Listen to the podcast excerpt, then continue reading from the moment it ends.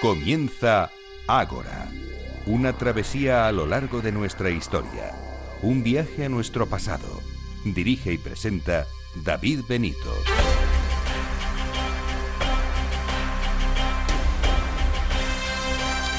Muy buenas noches y bienvenidos a Ágora, la cita de Capital Radio con la historia. Pasen todos y acomódense para esta asamblea número 176 que celebramos en el día de hoy. Les hablaremos de lo siguiente. El primer tema de todos es algo que seguro les llama la atención. Iremos hasta la Edad Media para hablar de lactancia, los nacimientos de los bebés.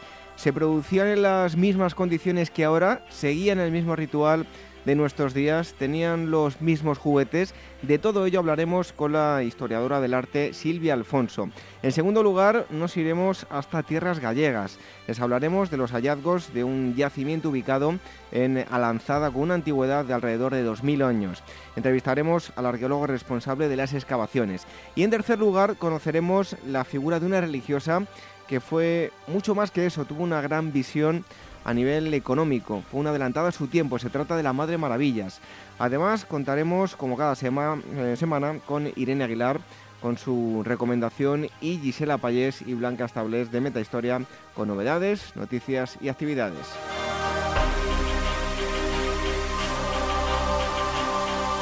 Visiten nuestra página web donde van a encontrar los enlaces para descargar o escuchar online los programas y muchas otras cosas, aguarehistoria.com. También eh, el email por si nos quieren escribir, dos direcciones, contacto arroba agorahistoria.com y agora arroba capitalradio.es. Y las redes sociales, el Twitter arroba agorahistoria, facebook.com barra agorahistoria programa y la cuenta de Telegram, telegram.me barra radio. El equipo del programa de la producción y redacción Irene Aguilar, en los controles Alberto Coca y en la selección musical Daniel Núñez. Reciba los saludos de David Benito. Comenzamos.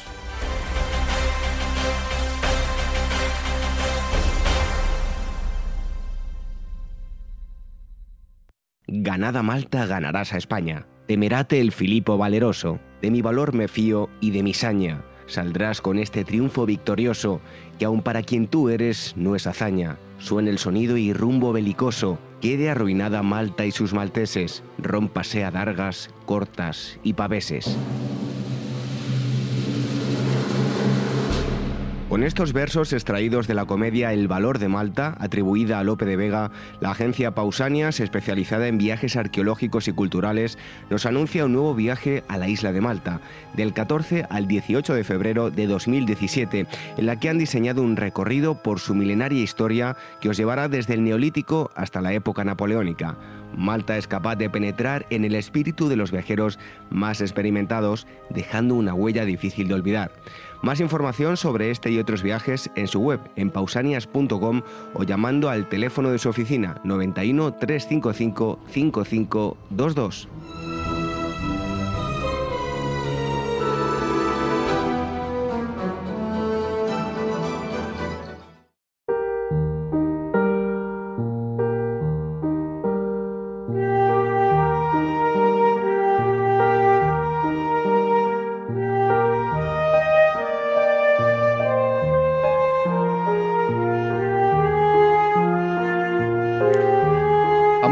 Escuchando esta música les podríamos decir eh, dulces sueños, sobre todo si tienen hijos pequeños.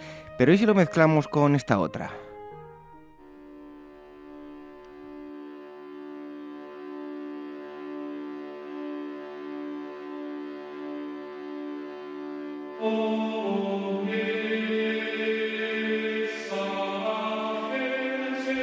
Si unimos estas dos músicas, una nos lleva a la Edad Media, otra a una nana, una nana infantil, así que hoy el tema es la infancia en la Edad Media.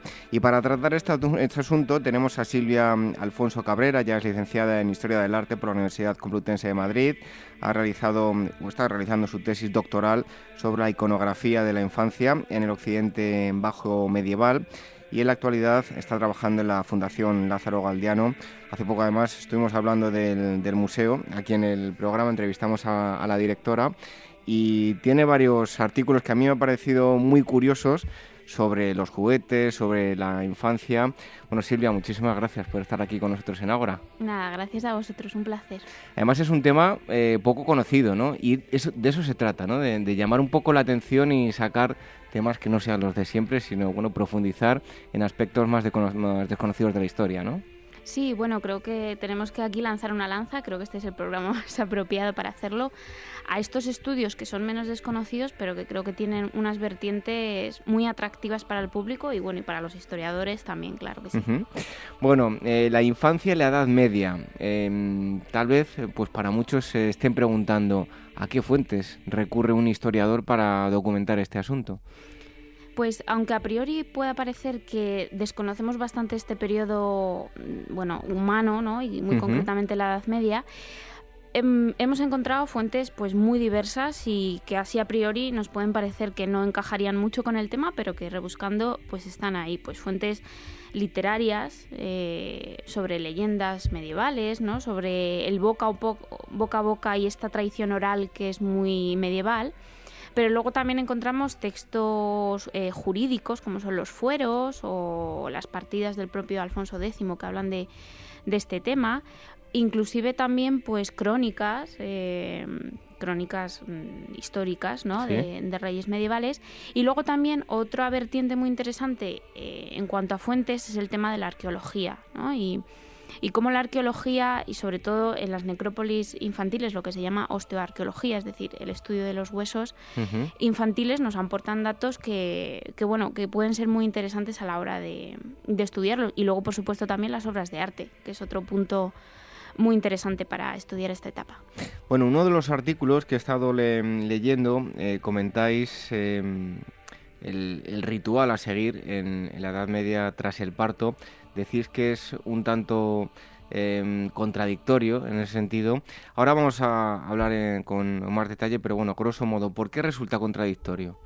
Bueno, para empezar no tenemos, digamos, una unificación en cuanto a los pasos que se debe de, dar cuando un niño nace. Es decir, hay unas fuentes que nos hablan que primero se le lava, otras que primero se le faja, otras que primero se le alimenta, pero digamos que no hay unas instrucciones, entre comillas, mm, para qué es lo que se debe hacer cuando, cuando un niño llega al mundo. Sí. Parece que lo que sí que coinciden todos concretamente los tratados médicos, que esto es otra fuente que no he mencionado, pero también es muy importante, es que a la madre hay que alimentarla, porque bueno, después del parto pues está muy, muy cansada, necesita energías. Con caldo de gallina, leído, Caldo de gallina, sí, sí, sí. Con, con huevos también, que tienen mucha proteína, y con carne de aves. Bueno, claro, a ver, esto hay que tomarlo un poco entre comillas, porque esto se leía para las, eh, los estamentos más privilegiados.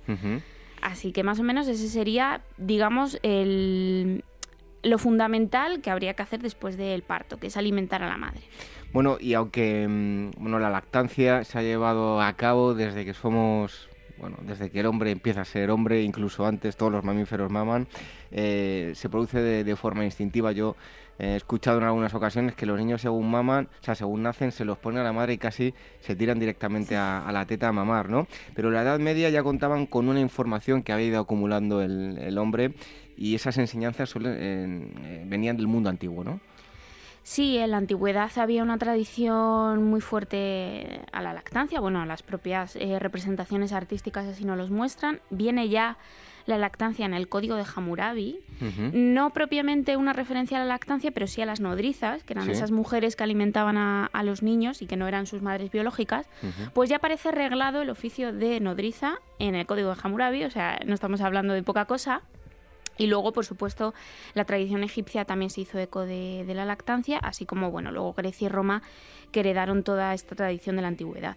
Hay que tener en cuenta que en la Edad Media se recogen muchos de los saberes antiguos a través de Hipócrates por un lado y de Galeno, que son dos médicos, dos científicos, eh, que mm, estudiaron bastante el tema de, bueno, de la ginecología, de la pediatría y por tanto también de, la propia lactancia. O sea que viene un poco por ahí, ¿no? Por esa tradición médica greco-latina que se remonta, como digo, a, Mesopotamia.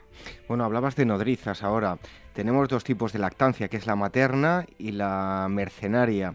Ambas eh, están presentes en la, en la Edad Media Em, ¿Y con qué documentación em, contamos al respecto? Y bueno, aunque ya has dicho lo que era una nodriza, cuéntanos eh, de qué se trata la lactancia mercenaria.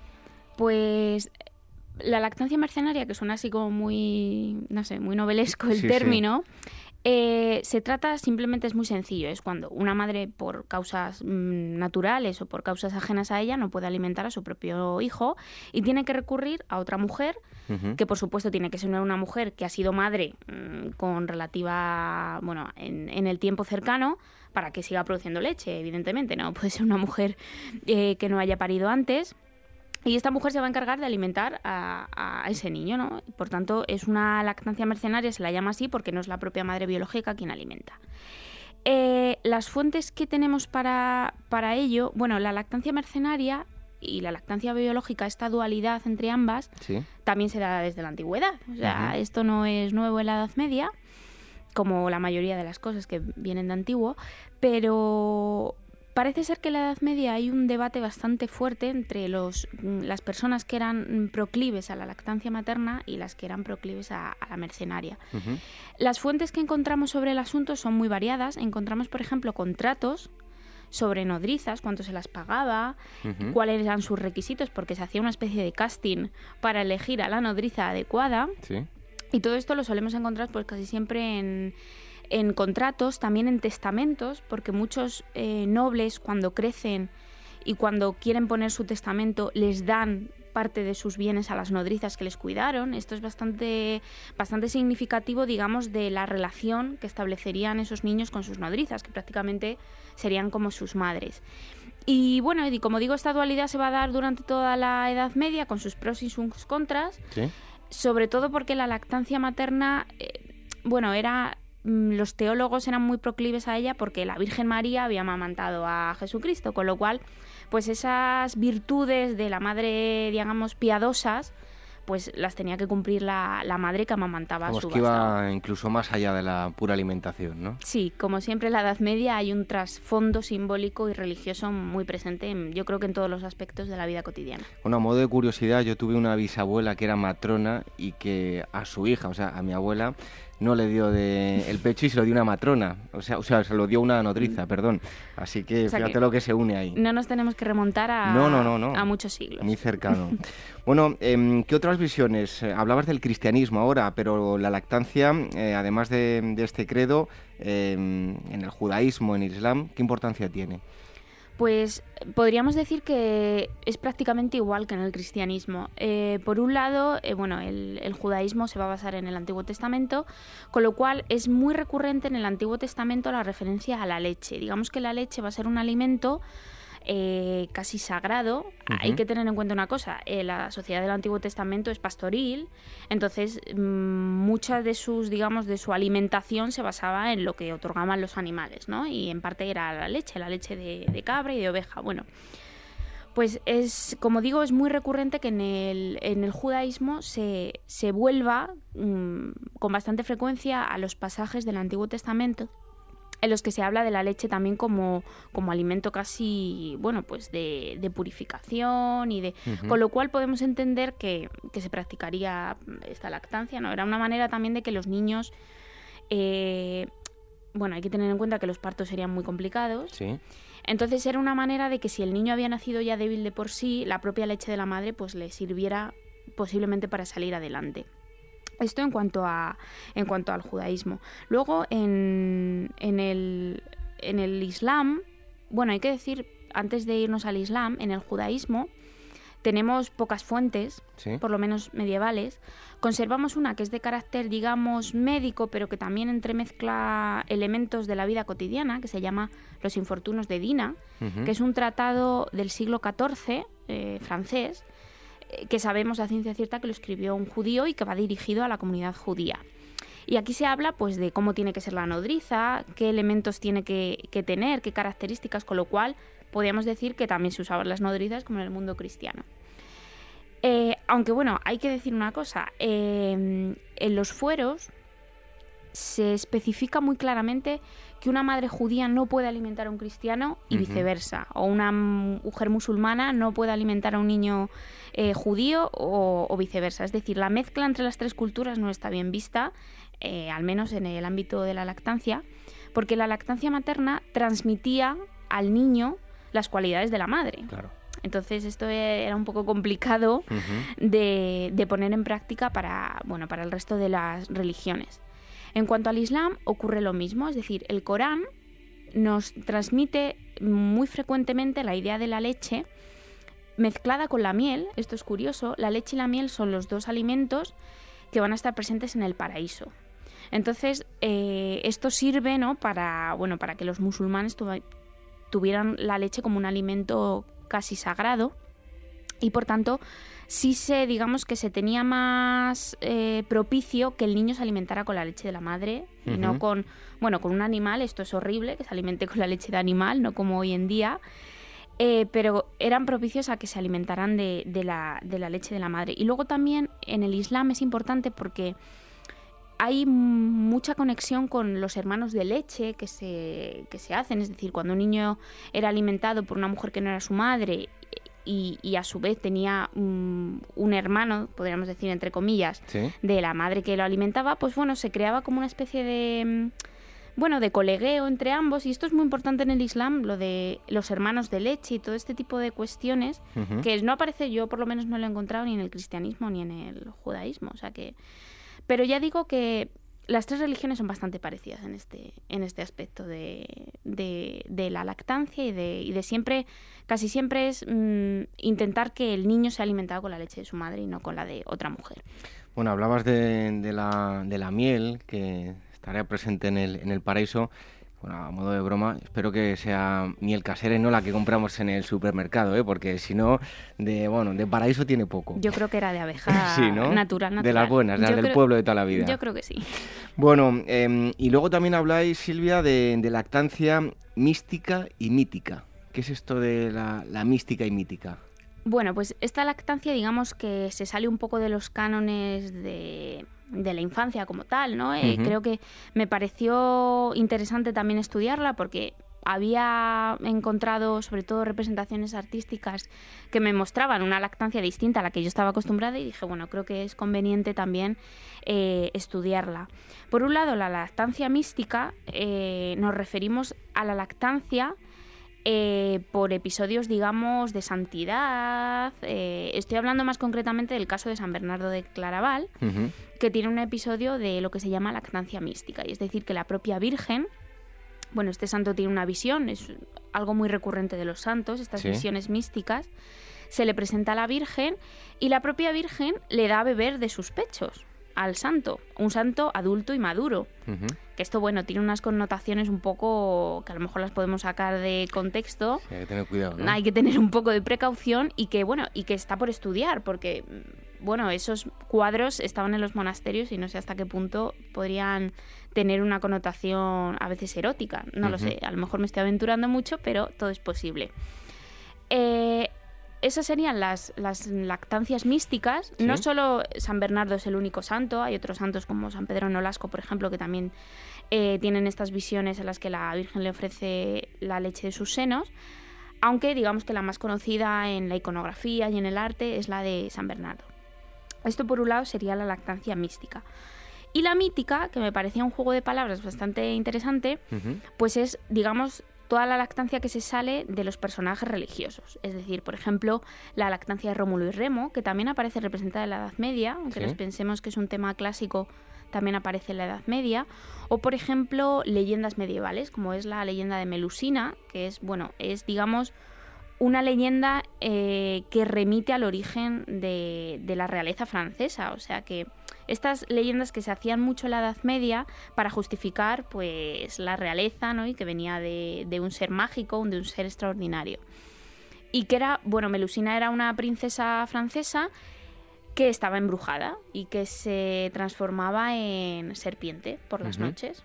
Claro, esto era un problema porque se había casado con el príncipe de Francia y le había dado dos hijos.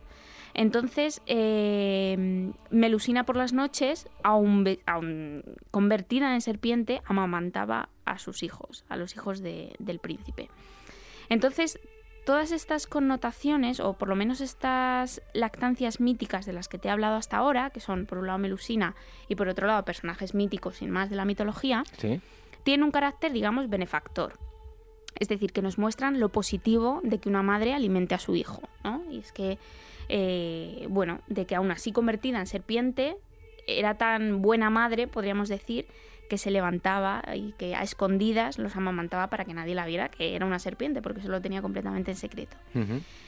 Pero eh, dentro de estas lactancias míticas encontramos también las que no son benefactoras, sino las que yo denomino como malhechoras. Es decir, porque encontramos, por ejemplo, sobre todo estas se dan en el románico, algunas en el gótico, pero la mayoría son del siglo XII, siglo XIII, encontramos las llamadas las mujeres de la lujuria, que se dan en muchísimas portadas románicas, y que muestran a una mujer que está amamantando, pero está amamantando sapos, culebras, animales del averno, a veces no sabemos ni lo que son porque son seres mm, grotescos. Y esto vendría a representar pues esa imagen de la lujuria, ¿no? y de la mujer que utiliza sus senos para otras, bueno, otros placeres mm, y no para el que deben ser, que es para la lactancia y para ayudar ¿no? a, los, a los propios hijos.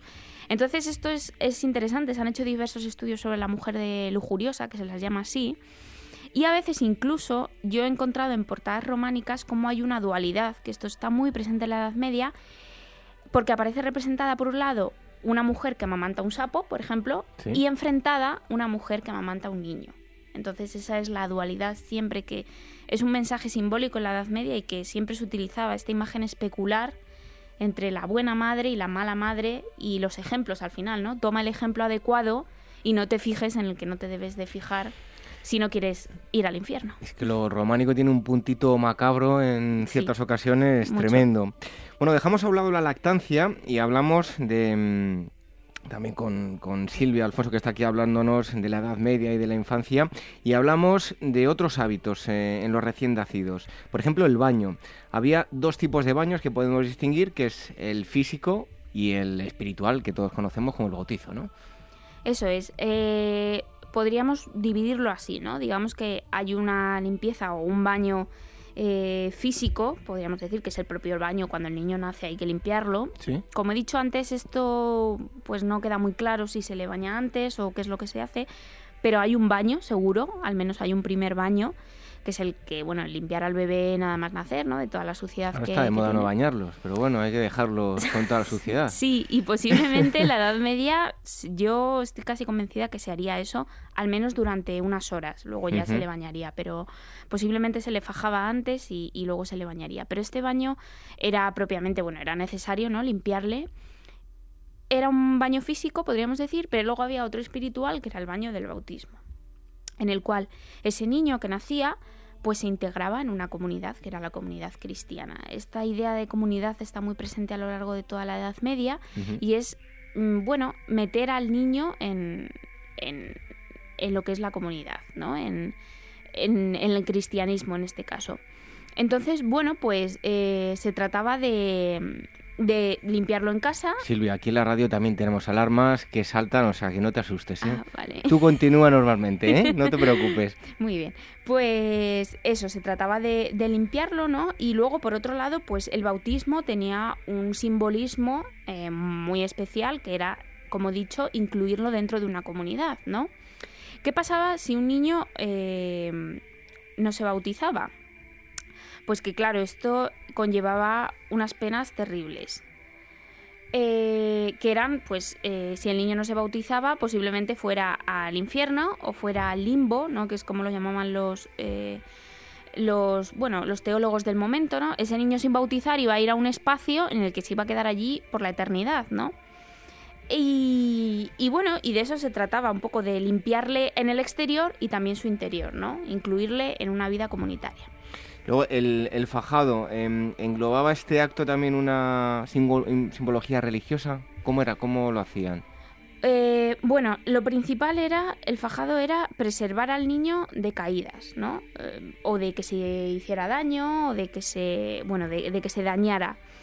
Eh, luego, por otro lado, este fajado tenía otro simbolismo y es que, bueno, esto se remonta un poco, como he dicho, a Hipócrates y a Galeno, ¿no? que eran los grandes médicos de la antigüedad, que decían que todos los órganos del niño, nada más nacer, y todos los músculos, pues no tenían consistencia, ¿no? Es decir, que estaban flácidos, podríamos decir, o para entendernos. Entonces, fajando al niño lo que se conseguía es que todos esos músculos y esos órganos internos se terminaran de formar. ¿No? Entonces, fajándole conseguían que el movimiento del niño, mm, evidentemente, fuera muy reducido y, eh, bueno, y sus órganos se desarrollaran con ese fajado, ¿no? Claro, esto tenía, mm, pues había que tener precaución porque a veces se le fajaba de tal manera que se conseguían, bueno, pues que tuviera repercusiones mayores y que hubiera malformaciones y, en fin, una serie de consecuencias bastante terribles si no se le fajaba correctamente. De hecho, para fajar bien a un niño se llevaban a cabo, bueno, se cogían eh, todo tipo de telas, tenía que ser una tela muy larga, porque había que darle varias vueltas al niño, una tela de lino, la persona que lo hacía tenía que ser especialista en el asunto y se podía tirar dos horas de reloj fajando a ese niño hasta que estuviera... Sí, por eso hay que decir que estas fajas no se cambiaban muy a menudo, claro. Esto conlleva también un problema higiénico considerable porque si al niño que se hace sus necesidades porque es un bebé no le cambias las, las fajas, pues claro, aquello podía tener unas consecuencias eh, catastróficas. Pero bueno, sí que tenía ese simbolismo. Luego también es bastante característico que las, eran las mismas fajas o se colocaban igual que cuando el niño moría. que cuando el niño se le enterraba y estaba fajado también. O sea que de hecho, al niño Jesús en muchas representaciones del pesebre, cuando van los magos a, llevarle las ofrendas, está fajado completamente y de hecho el propio pesebre representa muchas veces un túmulo mortuario, es decir, una tumba.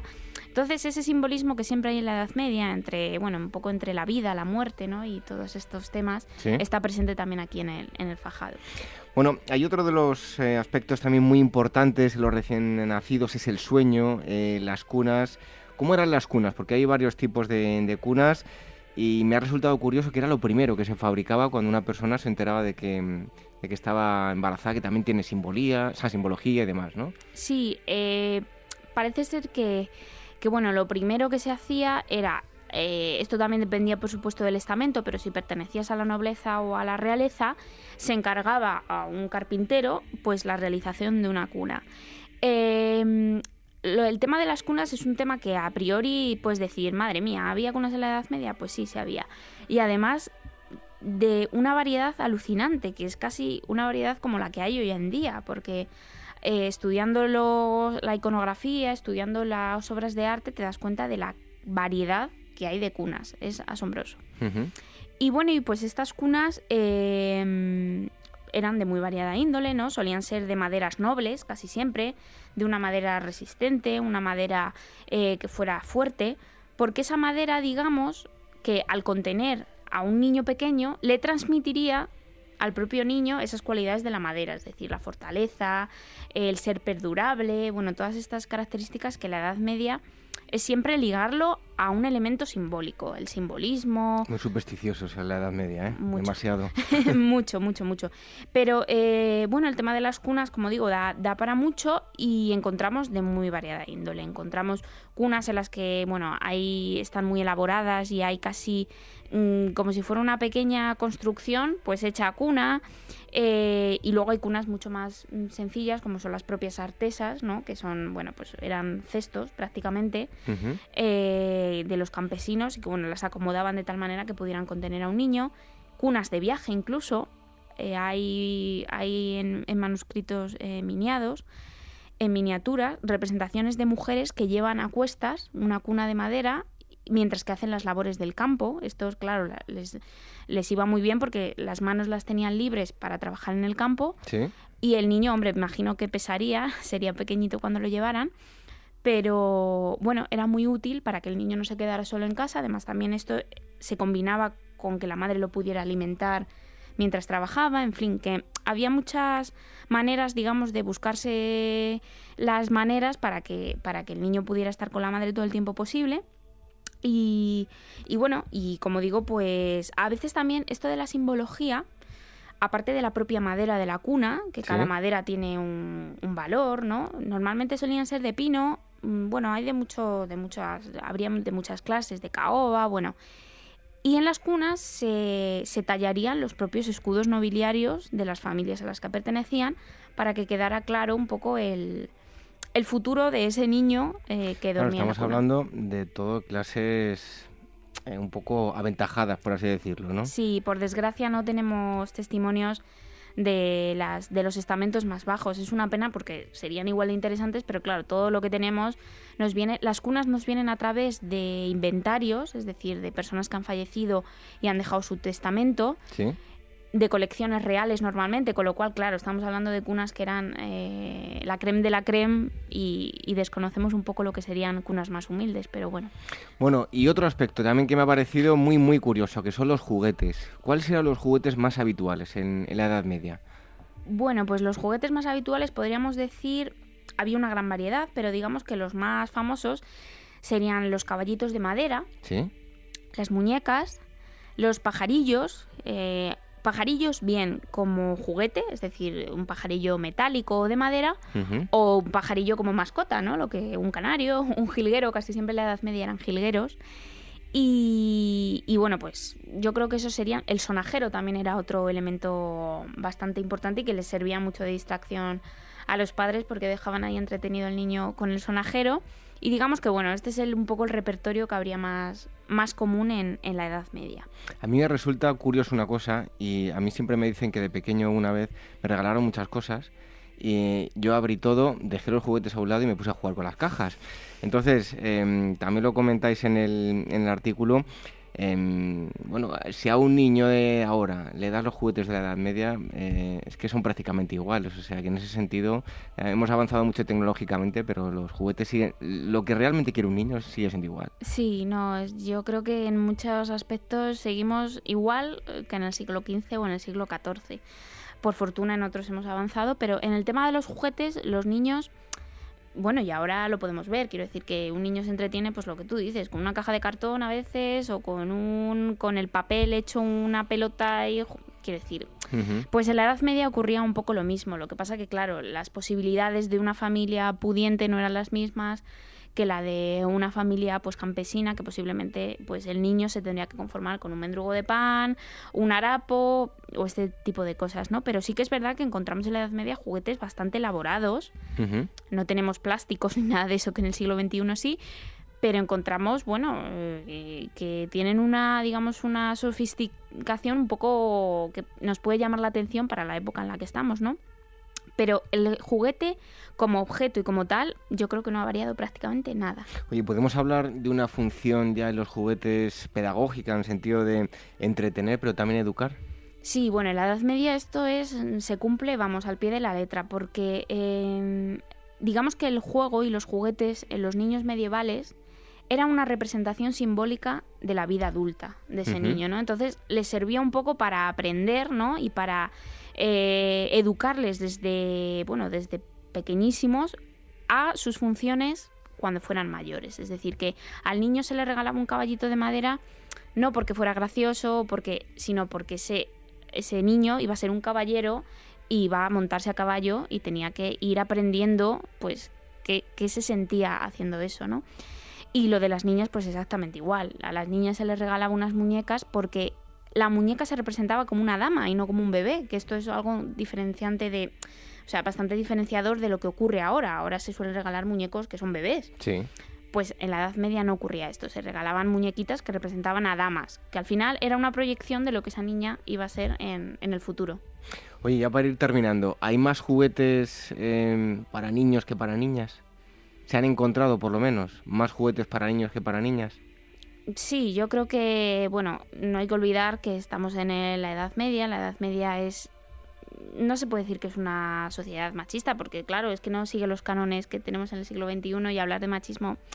Pero sí que es verdad que eh, los juguetes que se han encontrado, que siempre han sido casi siempre en yacimientos eh, arqueológicos, en necrópolis infantiles, suelen ser A modo de, ajuar funerario, ¿no?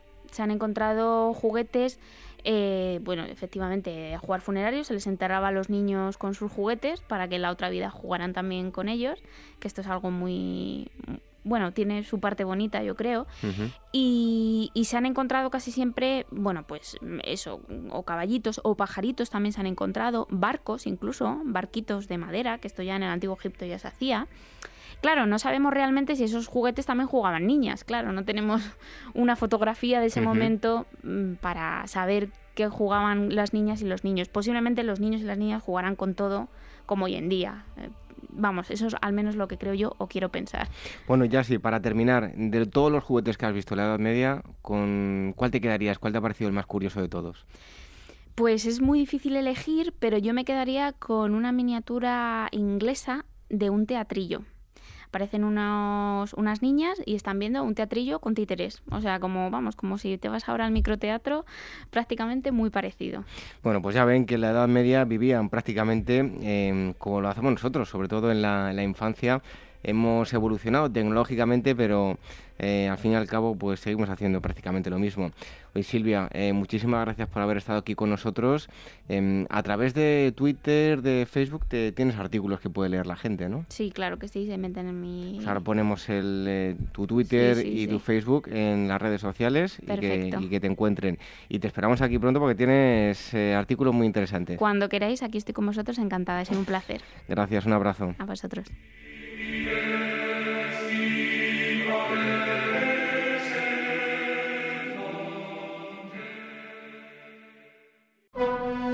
Despertaferro antiguo y medieval número 39. Teutoburgo. En el año 9, en los frondosos bosques de Germania, las regiones romanas sufrieron uno de los mayores desastres militares de su historia. Viaja con despertaferro antiguo y medieval al Imperio Romano para conocer con detalle las causas de la desesperación de Augusto por la pérdida de tres de sus regiones a manos de los bárbaros. A la venta en librerías, kioscos, tiendas especializadas y despertaferro-ediciones.com.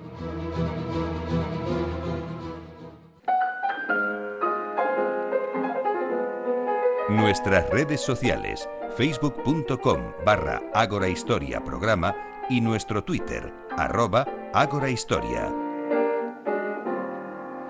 Música de los años 30, 40, ahora nos especificará Irene Aguilar porque ya está aquí con nosotros para traernos su recomendación semanal. Irene Aguilar, muy buenas noches. Buenas noches. Bueno, y desde la distancia, em, nos decía yo, música de los años 30, 40. Em, cuéntanos, ¿de qué se trata? ¿Qué estamos escuchando? Bueno, esta es la, banda sonora de, una película que se llama Anthropoid. Y bueno, es que en, la revista que vamos a presentar ahora, pues hay un, pequeño artículo dedicado a la película y a los personajes históricos eh, que participaron en esa, en esa operación. Bueno, tengo aquí la, portada, eh, ya la tenemos subida en las, redes sociales, arroba Agora Historia y en facebook.com barra Historia Programa, la portada de la revista que nos trae hoy Irene. En, primer lugar, bueno, la, llama la atención la portada, La maja desnuda, cuéntanos. Pues sí, a mí también me, llamó la atención. Esta, esta revista es, eh, es el número 139 de la historia de Iberia Vieja eh, bueno, publica Prisma Publicaciones y efectivamente eh, hay un, gran dossier dedicado al misterio un poco de, la maja desnuda, ¿no? A intentar desvelar eh, pues quién era esta mujer, si formaba o no parte de, una familia noble, quiénes han podido ser sus descendientes que conozcamos en nuestra sociedad de hoy. Entonces, pues bueno, así se, titula ese dossier y está dedicado a este, a este cuadro, pero también a, otros cuadros de, Goya. Y la, y la, revista empieza con, ese, con este dossier, pero luego, bueno, eh, es una revista muy variada, eh, en que también hay un reportaje muy completo sobre Serrano Suñer, aprovechando que han hecho una serie de televisión hace poco. Bueno, eh, aquí el, el, dossier te desvela que no, no es tan maravilloso como lo pintan en la serie, ¿no? De, hecho, se le consideraba el nazi español. Eh, fue cuñado de Franco y ministro de Asuntos Exteriores y tuvo un papel eh, un poco clave en la entrevista de Dendaya, que, pero que luego en la historia pues ha pasado, bueno, pues o no se ha contado igual o, hay algo ahí que no sabemos, pero en lo que él participó, ¿no? En esa, en esa famosa entrevista. Por cierto, eh, no sabía yo que había esa vinculación con Carmen Posadas, la hija de, Cayetana, me refiero, y la maja desnuda. Exactamente, ahí, está, está muy gracioso porque luego hay una entrevista con, esta escritora, con Carmen Posadas, que presenta un libro también muy recomendable que se llama eh, La hija de Cayetana y resulta que es posible que haya un vínculo entre, entre Carmen Posadas y, la maja desnuda. Entonces, bueno, no quiero, no quiero, contar no quiero contarlo todo, pero, pero es una entrevista eh, divertida. ¿Y qué otros contenidos nos, nos trae la revista? Pues la revista eh, tiene muchos, eh, tiene estos dossiers así más amplios de varias páginas, pero luego artículos eh, más cortos, por ejemplo, sobre si Lorca hizo una exposición de, pintura en Barcelona recomendado por Dalí o no. Hay un dossier sobre Cuba y sus relaciones con España, sobre el poeta Miguel Hernández. Y luego está un apartado también sobre, sobre los héroes de Anthropoid, que es una operación de, de la resistencia en la Segunda Guerra Mundial que es una peli bueno, que se ha, eh, se ha llevado al cine, es una película de Sinellis, escuchábamos la, la banda sonora, y eh, comenta también en un apartado quién fue eh, Reinhard eh, Heydrich, que es uno de los, no diría grandes olvidados de los nazis, pero bueno, siempre, siempre se suele hablar de Goebbels, de Hering, y este hombre fue uno de los jerarcas más influyentes del nazismo, ¿no? Fue jefe del servicio de contrainteligencia, líder de la Gestapo, y luego tenía unos apodos se le llamaba el carnicero de Praga, la bestia rubia o, el verdugo. Entonces hay un, artículo sobre él muy interesante. Y luego quizás el, más interesante de la revista eh, es uno dedicado a la red Comet, que fue también una, operación que se originó en Bruselas para, eh, para, salvar a los aliados, primero pues a los que eran eh, soldados de Dunkerque o demás, pero luego se extendió a, a ciudadanos fugitivos. Y era una red de caminos que atravesaban toda Francia y toda España, llegaba hasta Gibraltar y, bueno, pues hasta que los nazis lo descubrieron, pues eh, pudieron salvarse muchos gracias a, esa red de carreteras. Bueno, pues todos aquellos que, que, tengan, bueno, hay algunos que son coleccionistas, ¿no? Si en este caso, Historia de Iberia Vieja, la número 139 que nos trae todos estos contenidos que nos ha acercado hoy Irene Aguilar y en un momento vuelve a estar con nosotros, pero con las efemérides. Así que, Irene, gracias por esta recomendación que nos traes esta semana, una revista, y en un momento estamos nuevamente con las efemérides. Muy bien, hasta ahora.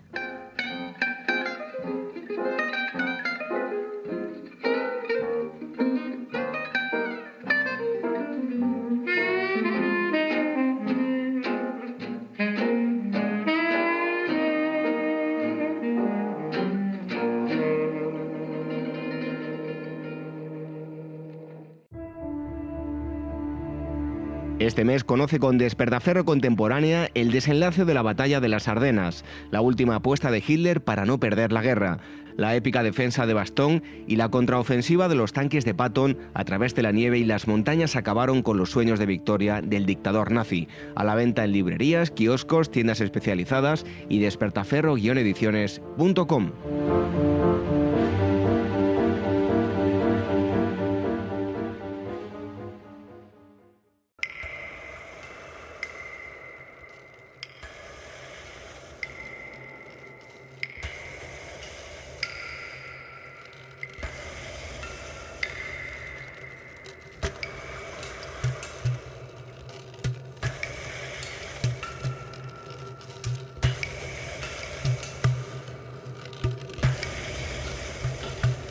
Les invito a que se vengan con nosotros a continuación eh, a Galicia porque vamos a ver un libro en la tierra. Y digo yo un libro en la tierra porque hay un yacimiento que está dando muchísima información eh, en referente a las últimas eh, excavaciones que se han llevado a cabo. les hablo del yacimiento de Alanzada y tenemos a su director, él es arqueólogo de la Diputación de Pontevedra, Rafael Rodríguez. Rafael, muchísimas gracias por estar con nosotros aquí en Ágora. Gracias a vosotros por, por llamar. Bueno, lo primero de todo, para todos aquellos que eh, algunos tal vez lo hayan leído en, en, la prensa porque ha tenido bastante repercusión, otros tal vez eh, no, descríbenos, eh, háblanos del yacimiento de Alanzada, en grosso modo, en qué lugar se encuentra, de qué enclave geográfico estamos hablando. Pues Alanzada es un pequeño cabo que, que, se localiza en el corazón de las Rías Baixas, en el ayuntamiento de, de Sanxenxo, en la provincia de Pontevedra.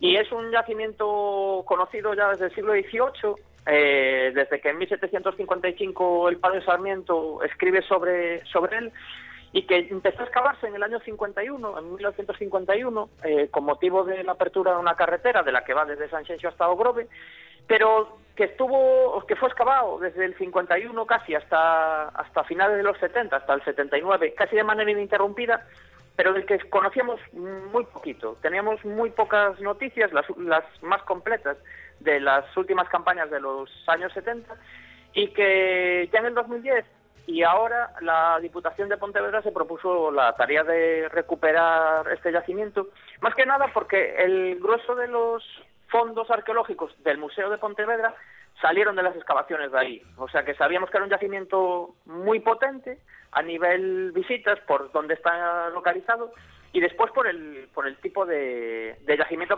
que, presumíamos que, teníamos entre manos, porque aparentemente es un yacimiento que empieza en el siglo VIII antes de Cristo y que nos explica toda la historia de Galicia desde el VIII antes de Cristo hasta, hasta casi hoy en día, hasta la crisis de los últimos años. Podemos, podemos ver todos los capítulos de nuestra historia a través de, este yacimiento. Te iba a preguntar por las ocupaciones. Bueno, empieza con los metales y termina ahora prácticamente, ¿no? Pues sí, prácticamente sí. El primer momento de ocupación que se documentó en las, en las campañas de los 70 se data en torno al siglo VIII antes de Cristo, lo que sería el bronce, bronce final, hierro inicial, y, y después tiene una potente ocupación en la Edad del Hierro, una ocupación también muy potente en época romana. Lo mismo sucede en la Edad Media. En la Edad Moderna se diluye un poquito la ocupación en el yacimiento, se vincula más con la explotación del mar y cosas así. Y después en época contemporánea que tenemos una romería a la que acuden miles de romeros el último domingo de, de agosto y, después todo lo que fue el boom urbanístico de las viviendas unifamiliares en primera línea de playa de los 70, de los 90 y la crisis que obliga a no abrir hoteles a día de hoy.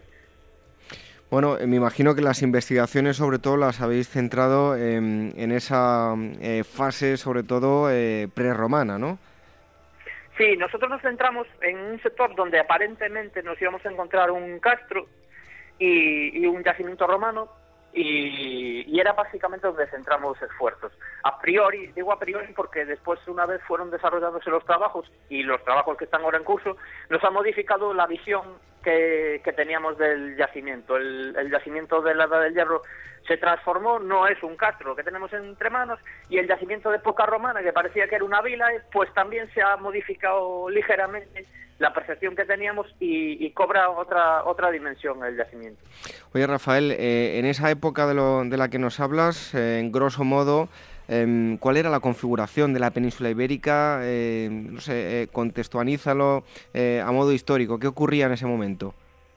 Pues en el momento, digamos, en el momento de, mayor boom del yacimiento a lanzada, estamos, tendríamos una península ibérica convulsa, una península ibérica en donde hay un comercio súper importante controlado por comerciantes púnicos, especialmente por los comerciantes gadiritas que controlarían todo lo que es el Atlántico, lo explotarían además. Pero digo convulsa porque en esos momentos Cartago, la familia Bárquida, los Barca, eh, estarían ya eh, peleándose en plena Segunda Guerra Púnica con, con la emergente Roma, ¿no?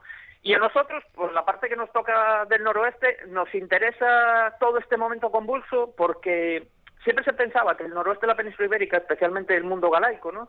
era un poco aislado y un poco y estábamos un poco a la cola de lo que eran las, las culturas de esa edad del hierro, de celtíberos, de íberos, que, luchan a mano, del lado de, de Aníbal y, y, después son represaliados por, por Roma. Pues parece que nosotros estábamos un poco al margen de eso y que éramos, éramos un poco los, los primos pobres de, de, de toda esta situación y sin embargo vemos que no, porque hay, o las fuentes clásicas así eh, lo constatan, que hay una serie de mercenarios galaicos que van, conforman parte de las tropas de Aníbal y además de eso, vemos que el comercio que viene desde Cádiz llega, a partir del siglo IV antes de Cristo, llega de manera plena aquí al noroeste, aportándonos muchísimos materiales. Y con los materiales, personas, conocimientos e ideas que van a fructificar pues en cosas como, como esa gran ocupación de, avanzada o como otros nacimientos cercanos que donde se ve que hay una presencia púnica y un asentamiento púnico de, de manera más o menos más o menos estable.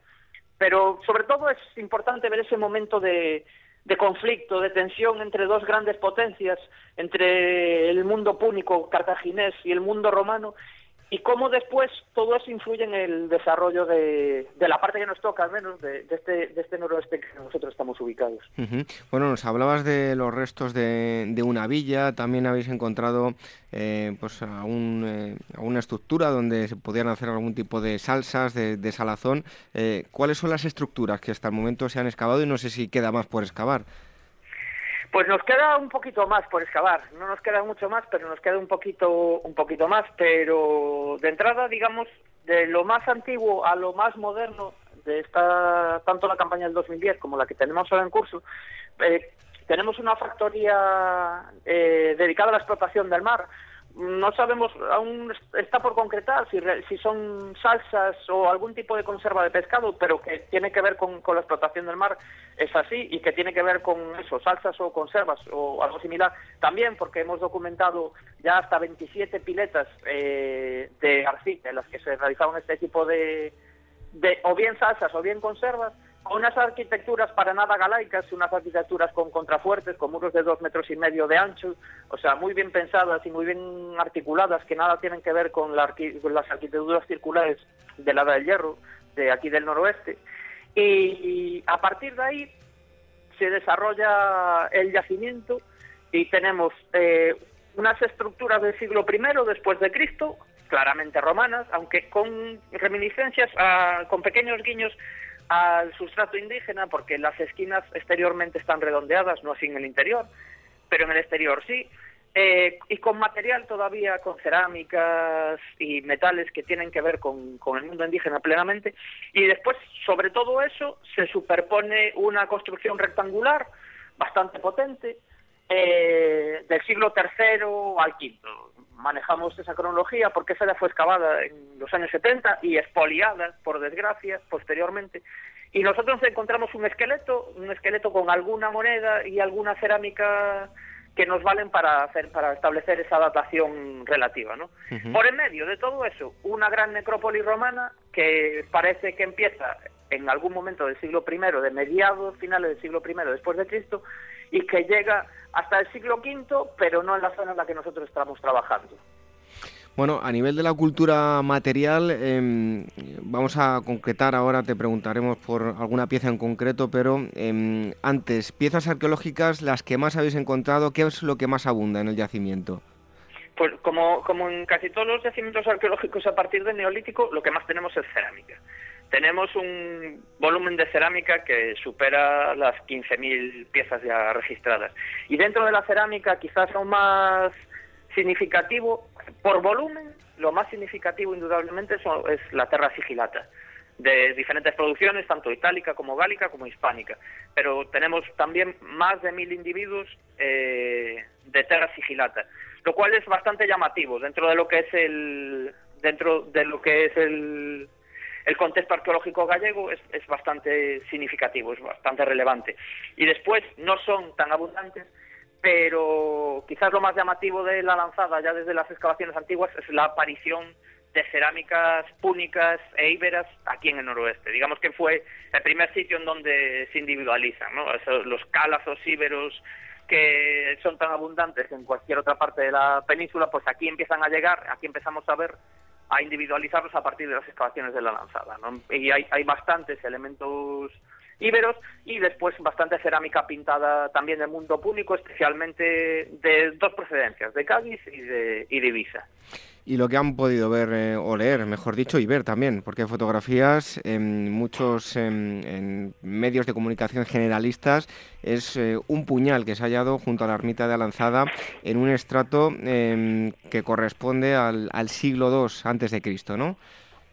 Sí, es un es una pieza, desde luego es la pieza de la excavación pero esa pieza de excavación, por, porque se trata de eso, de un puñal a camino entre una espada ya casi, mide 33 centímetros de largo, y es, es especial porque sale en un nivel del siglo II antes de Cristo y sin embargo se trata de una pieza anterior. Se trata una pieza de entre el octavo y el cuarto antes de Cristo. Tenemos, tenemos que acabar de concretar porque está entre una tipología y otra y nos varía un 400 años. Pero es súper especial porque se trata de una reliquia, porque es una pieza que, que, estuvo en las manos de algunos de los habitantes de Avanzada, pues por lo menos 200 años hasta que fue depositada, porque no está perdida, sino que fue depositada en un nivel, en un pavimento muy concreto y allí nos la hemos encontrado. Bueno, eh, según lo que se ha ido encontrando, Rafael, eh, se podía interpretar, ya nos avanzabas ¿no? antes, que había que cambiar las interpretaciones, pero sobre todo eh, hay que interpretarlo como que había contactos bastantes marítimos e intercambio de objetos pues antes de, la romanización de la península ibérica. Pues sí, antes de, la romanización hay, hay contactos superfluidos con, con el mundo mediterráneo. Y, y, y, además lo bueno que tiene Alanzada, que, que es magnífico para entenderlo, es que está en un punto central, un punto en donde confluye el Atlántico y el Mediterráneo, porque está a cuatro días de navegación de Cádiz y a cuatro días de navegación de las Islas Británicas. un punto central de navegación en donde, a donde llegan eh, objetos procedentes de una y otra tradición. Más mundo mediterráneo, porque también son comerciantes eh, y están navegando por todo, por todo el Atlántico para arriba y para abajo y por todo el Mediterráneo y que llegan que llegan aquí a partir del siglo IV antes de Cristo y nos y nos meten dentro de lo que son los circuitos comerciales establecidos en lo que era el mundo conocido de, de aquel momento.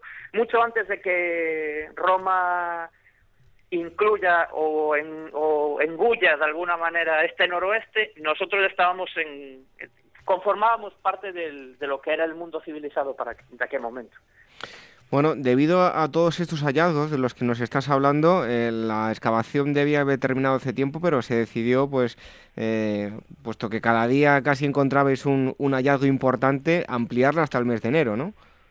Sí, así lo, así lo dijo nuestra jefa, así lo dijo la presidenta de la Diputación, y debido al empaque del yacimiento y, a la cantidad de hallazgos que estamos teniendo, pues, pues hemos solicitado por un mes más la, ampliación de, de, los trabajos en, en Alanzada a la, a la, Dirección General de Patrimonio Cultural de, la Junta para, para, poder llevar a cabo esa pequeña ampliación que nos queda y después desarrollar toda una serie de elementos de, documentación el escaneado en 3D de las estructuras, el dibujo de todas ellas, una documentación muy exhaustiva de, todo lo que tenemos entre manos. Eh, habéis encontrado también restos humanos, nos lo comentabas hace un, hace un momento. Eh, ¿Se trata de únicamente una necrópolis, enterramientos al, al uso en lo que se refiere a, a los romanos? Cuéntanos. Pues la verdad es que estamos bastante despistados con la necrópolis.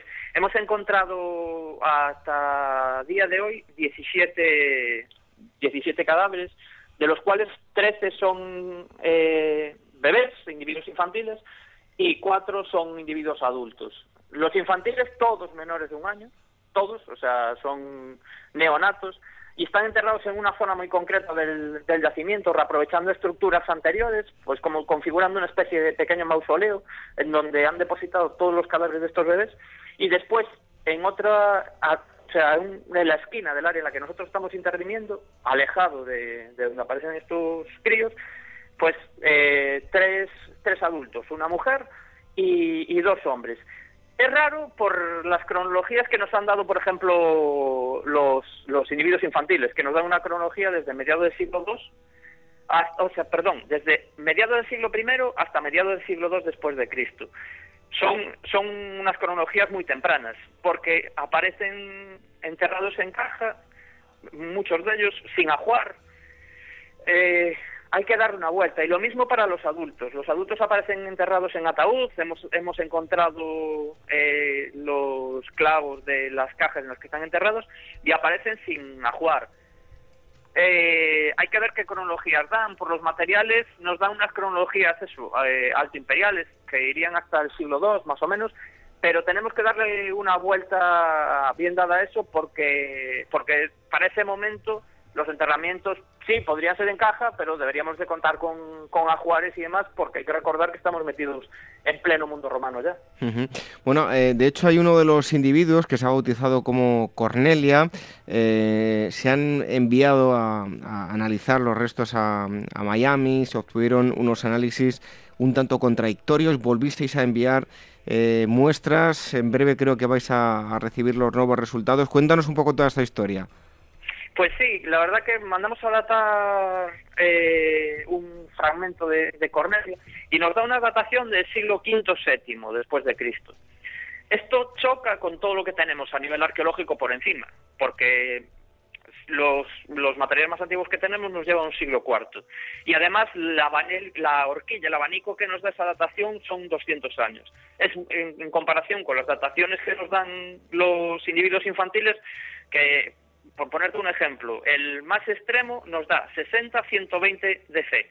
O sea, es nada, la horquilla la horquilla con la que jugamos en esa datación es muy pequeña en comparación con, con ella, que, que nos da que nos da eso, 200 años de variación.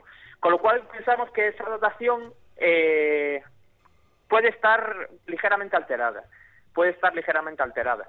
Que a lo mejor es así, indudablemente puede ser, pero estratigráficamente nos, nos choca con, con ese tema. Y lo que hemos hecho ahora para contrastar, hemos vuelto a mandar otra muestra para datar y muestras de los, de los individuos que aparecieron enterrados a su lado, o sea, de manera, de manera inmediata en el mismo formato.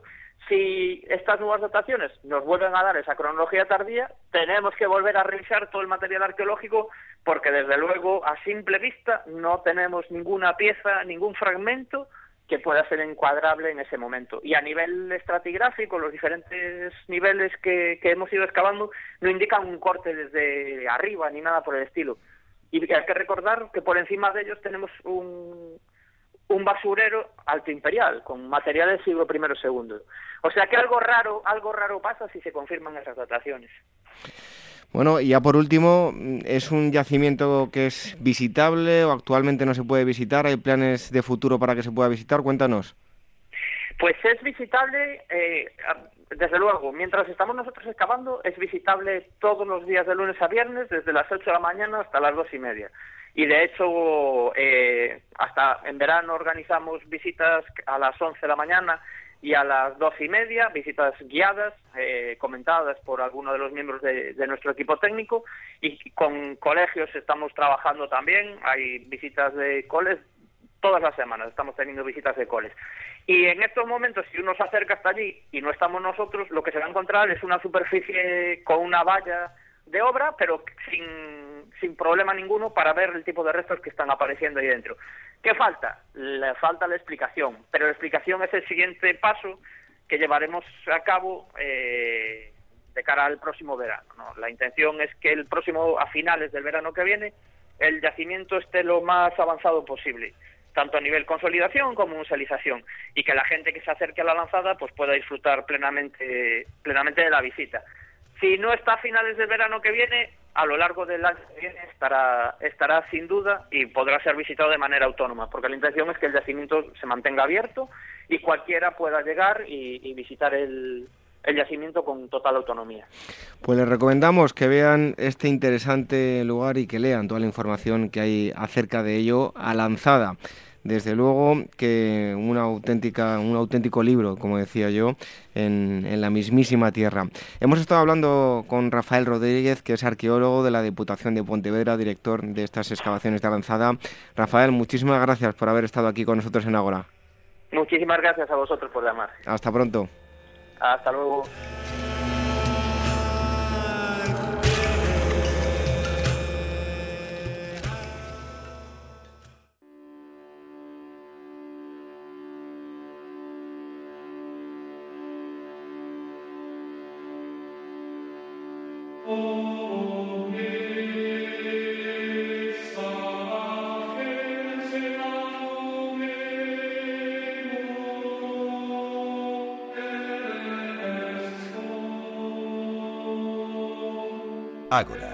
Historia en estado puro. Pues música religiosa, aunque vamos a hablar de una religiosa, pero no precisamente de su religiosidad propiamente dicha. La música de Daniel Núñez, fantástica como siempre. Y es que hoy eh, tenemos aquí con nosotros a Álvaro Marañón, es autor de La Madre Maravillas, del Palacio al Convento, Recuerdos y Anécdotas de una Vida, libro editado por la Esfera de los Libros. Y Álvaro Marañón eh, cursó estudios de Derecho en la Universidad Complutense de Madrid, tiene un currículum bastante mm, amplio pero como digo, eh, hoy está con nosotros porque ha publicado mm, este libro con la esfera de los libros. Álvaro, muchísimas gracias por estar con nosotros en, en Ágora. Muchas gracias y muy buenas tardes a todos. Bueno, antes de nada, yo quiero mm, preguntarle por una curiosidad, porque no todo el mundo se mete al metro, por ejemplo, y se encuentra con una estación de metro con, que lleva el nombre de un familiar suyo. No todo el mundo puede eh, tener esa, vivir esa, esa, tener esa sensación, ¿no? Entonces, cuando usted pasa por el metro de Gregorio Marañón, ¿qué es lo que siente? Pues siento mucho orgullo, como es lógico, y reminiscencias del pasado familiar. Bueno, seguro ¿Puedo contar una breve anécdota? Sí, por supuesto. Un taxista me dijo que me conocía, llevándome hacia más o menos aquella zona, me dijo una vez, hombre, yo sabía que la familia está ya metida en temas de hospitales. Yo me quedé un poco parado, inmediatamente lo asocié al Hospital Gregorio Marañón, que tanto sale en medios, que obviamente, como sabemos, todo es público. Y luego me dijo, lo que no sabía es que ahora también se metían ustedes en los negocios del metro. y le dije, oiga, ¿y a qué se refiere? Si le puedo, después de aclararle, obviamente, que no teníamos nada que ver con la iniciativa privada en ningún sentido del hospital. Me dijo, hombre, la estación del metro que está ahora con todos los nombres de su familia. Madre mía. Me hizo mucha gracia. Bueno, y además de Gregorio Marañón, de la Madre Maravillas, de quien vamos a hablar hoy, usted es sobrino nieto también, ¿no? Correcto, era hermana de mi abuela materna. Bueno, por eso ha tenido acceso, ya le preguntaremos también sobre las, fuentes. Digamos que no es una, el libro este que le estamos eh, presentando no es una biografía de tipo religioso ni mucho menos, em, tampoco de tipo místico. Usted eh, ha acercado la vida de la Madre Maravillas eh, de otra forma, no solo en el apartado religioso, sino en el apartado más personal y anecdótico, ¿no? Sí, hay muchísimo publicado y muy bueno publicado, biografías, estudios en profundidad sobre su labor evangélica, su misticismo, etcétera, pero siempre en circuito de editoriales religiosos. Y yo he querido hacer precisamente lo contrario, es decir, traer una semblanza de un seglar, de una persona que la ha conocido en vida, que tiene un conocimiento de su existencia, digamos, humana a través de lo que nos contaba y lo que sabemos de su vida pero siempre desde un punto de vista externa, extramuros de los conventos, digamos. Bueno, ahora lo comentaremos porque fuera de micrófono le comentaba mm, ya a nuestro invitado que yo hace muchos años escribí un, un reportaje sobre la Madre Maravillas que, me encargaron y ahora eh, después comentaremos alguna anécdota que otra. Pero bueno, para aquellos que no conozcan a la Madre Maravillas, ¿quién era? La Madre Maravillas era una carmelita descalza que profesa religiosa a principios del siglo pasado, en 1900 19, a la edad de unos 27, 28 años tenía, y que realizó durante una larga, durante una, su muy larga y fecunda vida, pues falleció en 1974 con 83, eh, 84 años, pues realizó una gran labor de fundacional, hizo una labor de reedificar de alguna forma la Orden del Carmelo y fue yo creo una de las eh, más emblemáticas santas de los últimos siglos de la Iglesia Católica y una persona impresionantemente eh, carismática. Bueno, ¿en qué circunstancias eh, nace, en qué ambiente se, se, cría? Porque a decir verdad, pues era un ambiente bastante alejado de la austeridad con la que vivió tiempo después, ¿no? Ella nace en un ambiente de una familia influyente, una familia ilustrada e importante de la política conservadora de su época tanto su padre Luis Pidal, segundo marqués de Pidal, como su abuelo, como el único hermano de su padre, eh, Alejandro Pidal, fueron políticos muy influyentes, muy prestigiosos y muy importantes, repito, de las alas conservadoras, de la política de mediados, finales del siglo XIX y principios del XX, y fue en definitiva una familia importante de aquella época. ¿Cuándo decide ella meterse a religiosa? Ella tiene una vocación temprana, lo que se llama vocación muy temprana, porque desde niña sabe muy claro lo que quiere. Es decir, eh, desde niña sabe que quiere y solamente quiere ser monja, sabe que quiere profesar en hábitos religiosos, más tarde, tampoco mucho más tarde, ya jovencita, quiere entrar en el Carmelo y no obtuvo el permiso paterno por diversas circunstancias hasta la edad que citaba, a los 28 años. Bueno, eh, en el libro, aparte de hablarse de la Madre Maravillas, de las anécdotas, se habla también de, bueno, eh, a lo largo de su vida ocurrieron muchas cosas en, España, se cuenta también parte de la historia de España, ¿no? Claro, porque ella nace en un periodo, digamos, convulso de la, nuestra historia reciente, eh, coge toda la preguerra, la guerra civil, la tremenda posguerra española, muchos avatares y muchos golpes de desestabilización, todo eso se cuenta en el libro y creo que efectivamente, como bien ha señalado, tiene también un componente histórico el libro, de, relato, histórico de aquellos años. Bueno, hay una anécdota que nunca se me olvidará, es que a ella, em, eh, cuando yo estuve haciendo la investigación, la nombraron eh, priora del, convento y ella no quería serlo, eh, si no recuerdo mal, pero prácticamente que le obligaron a, serlo, ¿no? Bueno, es, eso es la historia. Sí, yo también lo creo, que porque era una persona de un carácter, vamos a decir que sencillo y humilde, pero hay ahí mm, sus más y sus menos. Yo creo que ella tuvo muy claro desde el primer momento que tenía que hacer una labor, ponerse al frente de la orden en aquellos años. Creo que lo tenían clarísimo las autoridades eclesiásticas que impulsaron su priorato desde el principio de su profesión casi hasta el final de sus días yo creo que aquello fue un entente cordial entre ambas partes. Bueno, hay un aspecto muy interesante que, dado que estamos en Capital Radio, aunque nosotros somos un programa de historia, pero aquí se habla muchísimo de, economía, y es eh, un aspecto emprendedor de la Madre Maravillas. Digamos que podría ser un ejemplo de eh, que se podría citar en clase de, de economía perfectamente, ¿no? Yo no tengo ninguna duda. Yo creo que Maravillas tiene una capacidad de visión empresarial, de innovación empresarial, de captación de recursos, que luego explicamos si quieres un poco, que la hace ser, en mi, a mi juicio, una excelente gestora, mm, digamos casi de empresas, que es lo que puso en marcha, pues una empresa religiosa, pero no dejó de ser una empresa gestionada con habilidad, yo diría casi de una captadora de fondos, de una gran gestora de comunidades humanas. ¿Y cómo hacía para llevar a cabo todos esos proyectos? Como siempre, trabajar muchísimo. Pero digamos que parcelando un poco lo que he dicho, pues la, todo el aspecto de la motivación y la capacidad de liderazgo que pone en marcha lo hace seleccionando siempre a las mejores compañeras religiosas, las que cree más capacitadas para cada puesto, e ir creando esa red conventual poco a poco a través de un enorme esfuerzo colectivo y motivando a las personas que la rodean y no solo a las religiosas, hay también la motivación de arquitectos, de personas con fondos, es una gran captadora de recursos, en fin, hace a mi juicio una labor que sería, estoy de acuerdo con lo que has dicho, se podría poner como ejemplo en una escuela de negocios.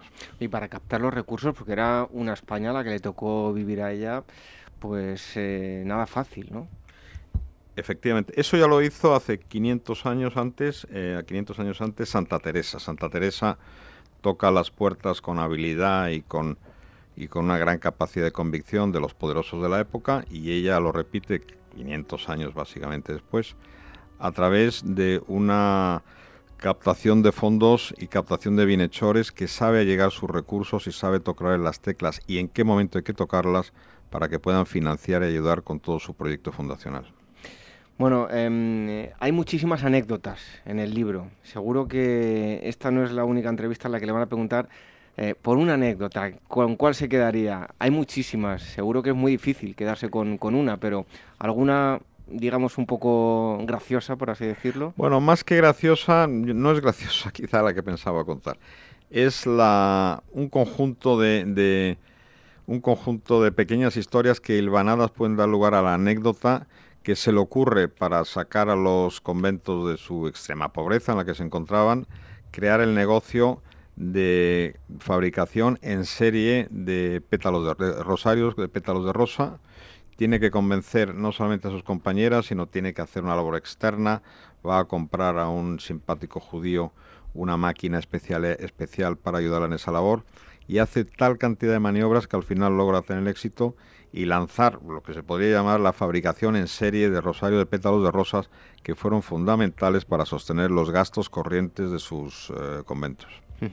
Bueno, estamos hablando con Álvaro Marañón, es autor de La Madre Maravillas, del Palacio al Convento, un libro que eh, toca aspectos biográficos de la Madre Maravillas, pero también pues, su parte más, más histórica. Eh, bueno, a la hora de elaborar el, el, libro, me imagino que al ser de la misma familia, las fuentes a las que ha tenido que acudir, muchas de ellas son prácticamente testimonios vivos, ¿no? Sí, hay una gran tradición oral en mi familia porque hay un gran acervo, digamos, de tradición oral, de anécdotas, de historias que nos fueron contando. Y Aparte de eso hay muchas cartas, hay cartas, antes has citado a mi abuelo el doctor Marañón, en la Fundación Ortega Marañón tenemos unos bastante, vamos, unas 40 cartas de la Madre Maravillas a mi abuelo el doctor Marañón, había muchas cartas también en los fondos familiares y archivos familiares nuestros, en fin, había mucho material para hilvanar esta historia. Bueno, precisamente le iba a preguntar por uno de esos aspectos también destacables, es el apartado epistolario. Eh, muchas cartas escritas, eh, como dice, desde el insomnio. Eh, ¿Ha tenido la oportunidad de, leerlas? ¿Sobre qué aspectos escribe y, de alguna forma reflexiona? Bueno, ella escribe, se calcula, unas 7.000 cartas.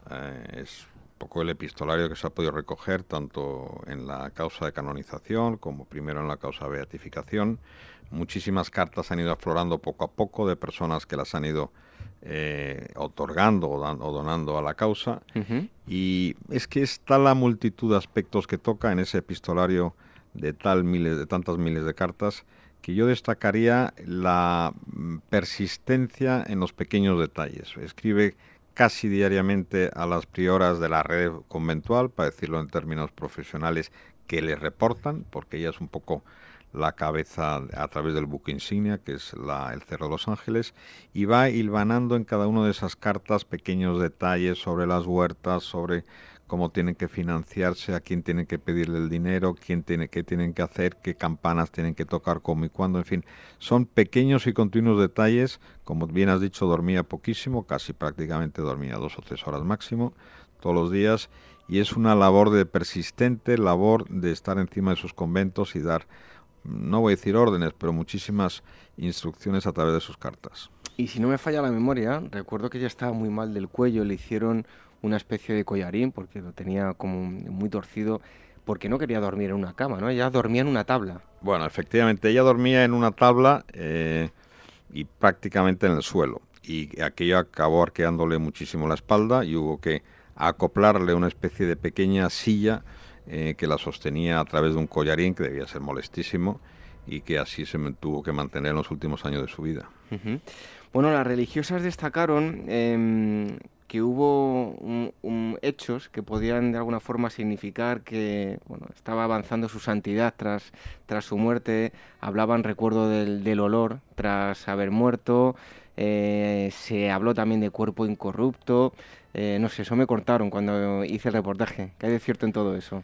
Pues yo lo del cuerpo incorrupto entrada no es cierto, porque cuando fueron exhumados sus restos, lo cual es eh, una obligación indispensable para los procesos de, canonización, de, sobre todo el de beatificación, para iniciarlo, es obligación que se exhume el cuerpo. El cuerpo estaba deshecho, lo que sí había era parte muy bien conservada de las telas del, con la que había sido envuelta de, de su hábito, ¿no?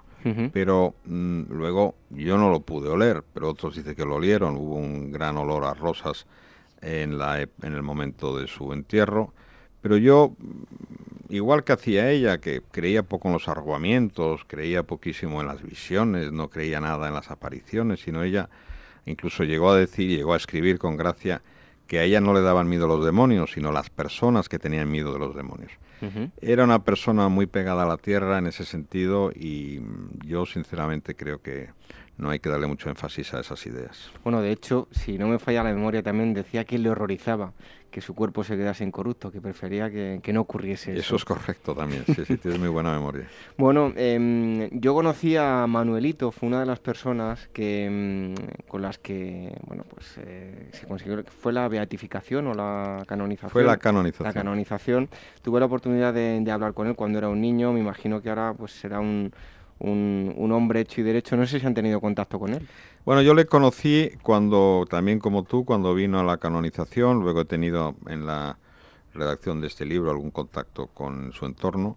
pero efectivamente fue el segundo milagro que requiere la Iglesia Católica para poder canonizar. Un milagro es obligatorio para la beatificación, dos milagros, vamos, promulgar un, decreto de milagro es fundamental para una segunda para la canonización, perdón, y fue el milagro que ocurrió en Argentina, que además corrió como la pólvora la noticia allí, hace que hoy en día Maravilla sea admirada y seguida por millones de argentinos, después de la Virgen de Luján, que es la patrona, es la santa más admirada y más seguida.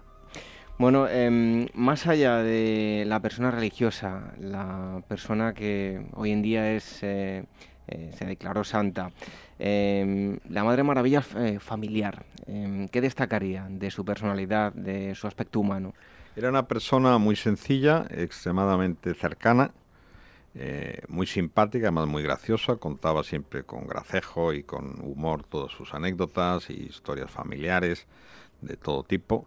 Y una persona muy normal. Si tú me preguntases si yo tuve alguna vez la intuición por el trato familiar, no me refiero por su, por su labor fundacional o por su vida, digamos, religiosa, que estabas delante de una santa, pero yo te diría que no, era una persona cercana, normal, lo que pasa es que quizá haya ese cliché falso de que el santo tiene que ser muy serio y muy estirado y, y muy distante, para nada, era una persona extremadamente humana, cálida y cercana.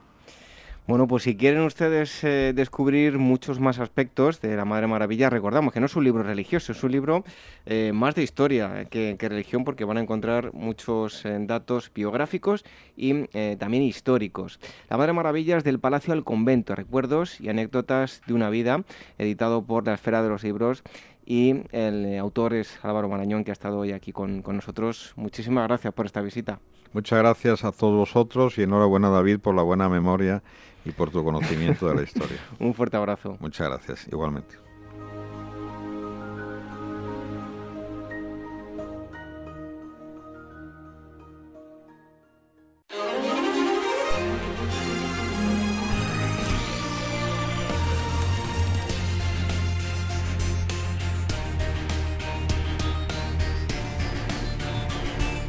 Ya tenemos en el estudio a Blanca Establés y a Gisela Payés en primer lugar para hablar de las novedades. Después daremos paso a los cursos, las conferencias, las noticias. Ya sabéis que podéis encontrar más información en eh, metahistoria.com, esa es una, la web, eh, y también las redes sociales en metahistoria.com Em, con la arroba delante para Twitter y eh, también están en Facebook, en Meta Historia, y vais a encontrar más información acerca de reseñas de libros y eh, exposiciones, actividades, bueno, todo lo que decimos aquí, pero mucho más ampliado. Y recibimos en primer lugar a Blanca Establés. Buenas noches. Buenas noches a todos. Bueno, pues háblanos de, los libros. en primer lugar, una novedad llamada El Renacimiento Italiano. Eso es, de Eugenio Garín, publicado por la editorial Austral. Bueno, lo que han hecho en este libro, que es como una gran primera recopilación de textos y documentos, se ha querido sobre todo pues resaltar y subrayar toda la vertiente humanista del Renacimiento, ¿no? Lo que más nos ha llegado, igual lo que más interesa a la hora de estudiar el periodo. Entonces, a través de vida y educación de, y las costumbres que se han recogido en documentos y en cartas de personas tan importantes pues como, como Da Vinci, como Lorenzo de Medici, como Miguel Ángel, pues se, se señala en los retratos de estos hombres y sobre todo pues eh, destacar la, la, virtud y todo lo humanista que los llevaron a ser pues gente completamente ideal y ejemplar. La primera de las recomendaciones editoriales, en segundo lugar, mérito, venalidad y corrupción en España y América, siglos XVII y XVIII. Sí, eh, lo trae la editorial Albatros y es un, es un libro de, de, varios autores. Y bueno, ahora que está muy, muy de moda repasar un poco pues la, la conquista de, de de toda la parte de América a través de España, los errores, la corrupción, la guerra, el botín y el dinero, pues repasa un poquito cómo se, mm, cómo se elegía a los agentes de gobierno de la monarquía, las, las, bueno, lo, lo, que era necesario para ocupar esos cargos, habla sobre todo pues, de la corrupción y mm, y que en numerosos estudios pues en los últimos años pues han puesto de manifiesto pues las, las múltiples implicaciones que hubo en, a la hora sobre todo social, político y económico eh, y que, bueno, que seguimos estudiando hoy en día. Y en tercer lugar, historia de Japón. Bueno, esto es de la editorial Acal, de Brett Walker, y recomendamos mucho este libro a toda la gente que esté muy interesada en Japón, ahora que es un destino turístico muy, muy importante. Creemos que es un libro muy, muy necesario y sobre todo muy curioso si la gente quiere saber un poquito más aparte de lo, lo que es turístico de Japón, porque pasa desde la historia del país hasta la crisis de 2011 y pasando mucho pues el papel que desempeñó Japón a partir de la Segunda Guerra Mundial y cómo se ha ido situando en los últimos, sobre todo 100, 100 150 años, para que la gente bueno, para que la gente esté, esté interesada en él y sobre todo cómo se ha ido convirtiendo en una potencia que sin ser de las primeras hace 150 años, pues ahora es fundamental para el día a día. Eso en cuanto a las eh, novedades, pero hablamos ahora con eh, Gisela Payés de Exposiciones. Gisela, buenas noches. Hola, buenas noches. Y en primer lugar nos hablas de flamenco, ¿no? Sí, efectivamente. Eh, os hablo de una exposición que tendrá lugar en la Biblioteca Nacional del 27 de enero al 2 de mayo, cuyo título es Patrimonio Flamenco, la historia de la cultura honda. Y la muestra, pues que reúne obras de Cervantes, Goya, Picasso, Lorca, entre otros, rinde homenaje pues al cante y al baile de los artistas que han sido más representativos de, la historia del flamenco ¿no? en España, como La Niña de los Peines, Camarón, Carmen Amaya, Paco de Lucía, etcétera. La mayoría de obras que se van a exhibir son 150 obras de, que pertenecen a la propia Biblioteca Nacional, pero también se exhiben otras obras como pueden ser del Museo Reina Sofía, del Museo Picasso o del Museo Picasso de Barcelona. Bueno, muy buena pinta. Tiene el siguiente curso monográfico del Antiguo Egipto. Sí, es un curso que tendrá lugar en, en, la térmica, en Málaga, del 23 al 27 de enero, todos los días, de 4 y media a 8 y media. Y trata pues, sobre la, historia del Antiguo Egipto desde el predinástico hasta el final del Imperio Antiguo. Em, está organizado por el Instituto de Estudios del Antiguo Egipto y estará impartido este curso por dos especialistas, así que todo aquel interesado que, que entre en la página web de la térmica para, para apuntarse e inscribirse al curso. Además, estos dos amigos, a Teresa Bedman y Francisco Martín Valentín, que han estado aquí con nosotros en más de una ocasión, les mandamos un, un, fuerte abrazo y si quieren acudir, pues seguro que va a ser muy interesante con ellos. Y nos hablas ahora de una conferencia em, bastante tecnológica, Arqueología del Andamio al Dron. Sí, em, es una conferencia que tendrá lugar el 24 de enero a las, a las 8 y cuarto de la tarde en el Museo de la Evolución Humana de Burgos. Eh, la entrada es libre hasta completar aforo. Será una conferencia que impartirá Lucía López Polín, que es conservadora y restauradora del Instituto Catalán de Paleoecología Humana y Evolución Social, y nos contará en qué consisten los trabajos que desarrollan los restauradores ¿no? en las intervenciones arqueológicas. Otra conferencia, Gustavo Adolfo Becker, periodista en el Museo del Romanticismo de Madrid. Sí, esta conferencia tendrá lugar el 25 de enero a las 7 de la tarde. La impartirán dos profesoras del Departamento de Filología de la, de la Universidad Complutense de Madrid, Pilar Palomo y Mercedes López Suárez. Y bueno, a propósito del reciente libro sobre Becker, Becker periodista, pues se trazará un análisis de la trayectoria beckeriana en el periodismo español, considerando que su vida y su obra pues fueron eh, publicados pues en periódicos, ¿no? En la prensa. Y una conferencia, por último, a ver si nos hacen un rinconcito ahí, ¿no? Historia de la radio en España, en Ateneo de Madrid. Sí, tendrá lugar el 27 de enero a las, a las 7 y media de la tarde. Y bueno, todo aquel interesado pues en la historia de, de, la radio en España, que no, que no se pierda esta, esta cita. Oye, poco a poco la historia nos vamos haciendo un hueco, ¿eh? Todos los programas de historia van ahí, van ahí pegando fuerte. Y ahora las noticias. Es que Estados Unidos eh, repatria más de 400 piezas a Perú. Efectivamente, Estados Unidos ha repatriado recientemente alrededor de unas 400 piezas culturales al gobierno de Perú en un acto que se celebró con toda la pompa en la embajada de, de, del país sudamericano en Washington. Y bueno, entre los artículos devueltos se incluyen muchas cerámicas, textiles que pertenecen pues a las civilizaciones antiguas de Perú. Y bueno, se, trata de um, eh, una acción que, están promoviendo desde 2007 ¿no? para luchar contra, contra el comercio ilegal de, de, antigüedades. Entonces, bueno, desde esa fecha, desde 2007, ya se han devuelto aproximadamente 8.000 artefactos al gobierno peruano. Y en segundo lugar nace el Parque Arqueológico del Coliseo. Sí, en el corazón de Roma se creará este parque arqueológico que se considera uno de los más será uno de los más grandes del, del, mundo, con 78 hectáreas. Para que os hagáis una idea, es el doble de la antigua ciudad de Pompeya. Y bueno, es un decreto ministerial que, de, del gobierno italiano que va a diseñar pues este, este parque, eh, que pretende ser un gran símbolo para, para Italia. Entonces, estas 78 hectáreas de parque incluirán desde el Coliseo, los foros, el Domus Aurea, el Palatino, el Parque del Coleopio, es decir, todos los grandes monumentos de, la ciudad de Roma, pues a partir de ahora pues las tendremos en un macro... Eh, Macroyacimiento. Macroyacimiento, exacto. esto no le va a sentar nada bien a Donald Trump, ¿eh? Ahora que está tan de moda, si ya se pone de moda pues este yacimiento tan grande, él querrá tener algo mejor. ¿eh? Seguramente. Este hombre es capaz de cualquier cosa. en fin, Blanca, Gisela, muchísimas gracias a los dos y hasta la próxima semana. Hasta la próxima. Gracias, buenas noches. Antes, eso sí, quiero recordar que tenéis más información en metahistoria.com, las redes sociales, en Twitter, arroba metahistoria.com y también en Facebook ponéis Metahistoria en la búsqueda y vais a encontrar mucha más información sobre exposiciones, eh, actividades y también reseñas de libros. Así que aquí habéis tenido una pequeña muestra. Hasta el próximo día.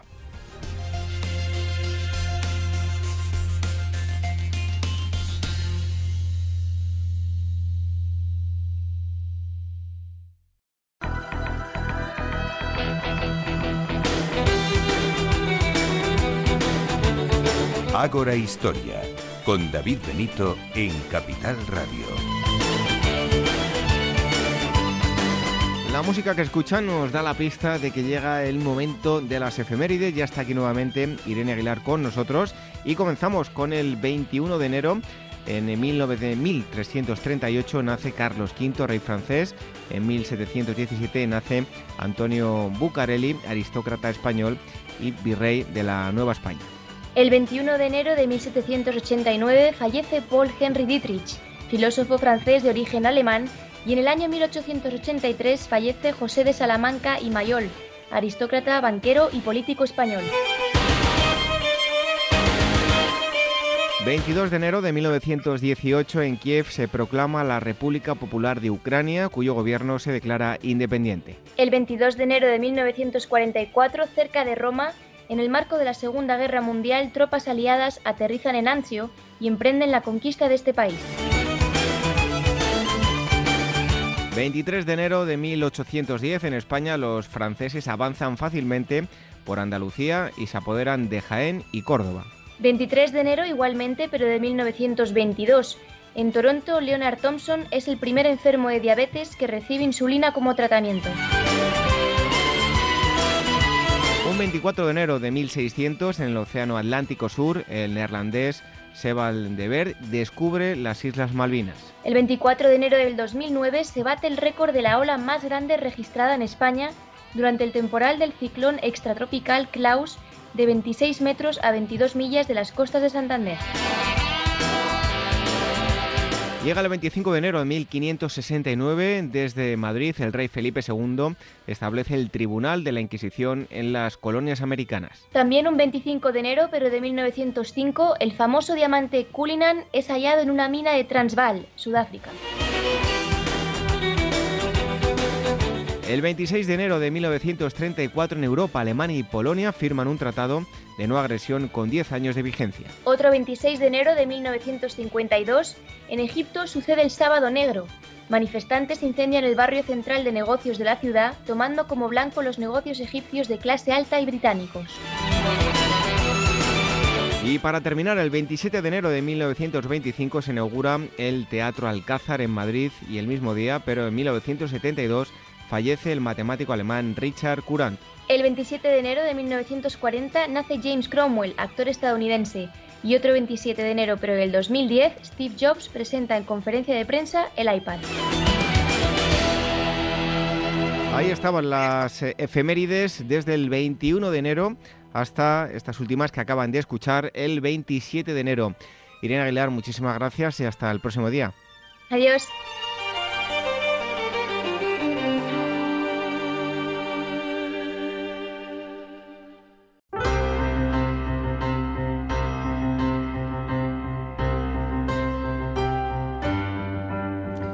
Es el momento de marcharnos hasta el próximo sábado. En esta Asamblea 176 hemos abordado estos asuntos. Lo primero de todo, hemos conocido lo que rodeaba la lactancia, la educación infantil y la Edad Media. Curioso, sin duda, lo que nos ha contado la historiadora del arte Silvia Alfonso.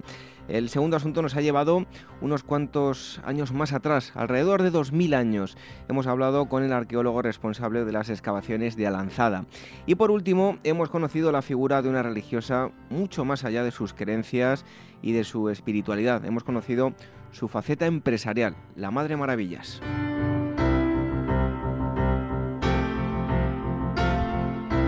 Y nosotros debemos abandonar el Ágora, pero ustedes pueden entrar en él cuantas veces quieran mediante los podcasts. Pueden descargar o escuchar el programa online a través de iVoox y de iTunes. Van a encontrar todos los enlaces en nuestra web en agorahistoria.com y también muchas otras cosas.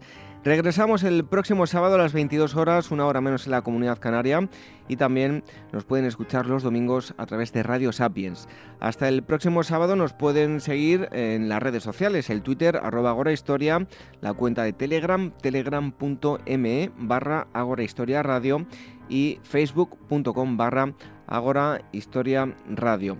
Y por último, recordarles las direcciones de email a las que nos pueden escribir. Son dos, contacto arroba agorahistoria.com y agora arroba capitalradio.es. Hoy nos despedimos con una frase de William Shakespeare. Dice así, sabemos lo que somos, pero no lo que podemos llegar a ser. Buenas noches, hasta el próximo sábado. Sean felices.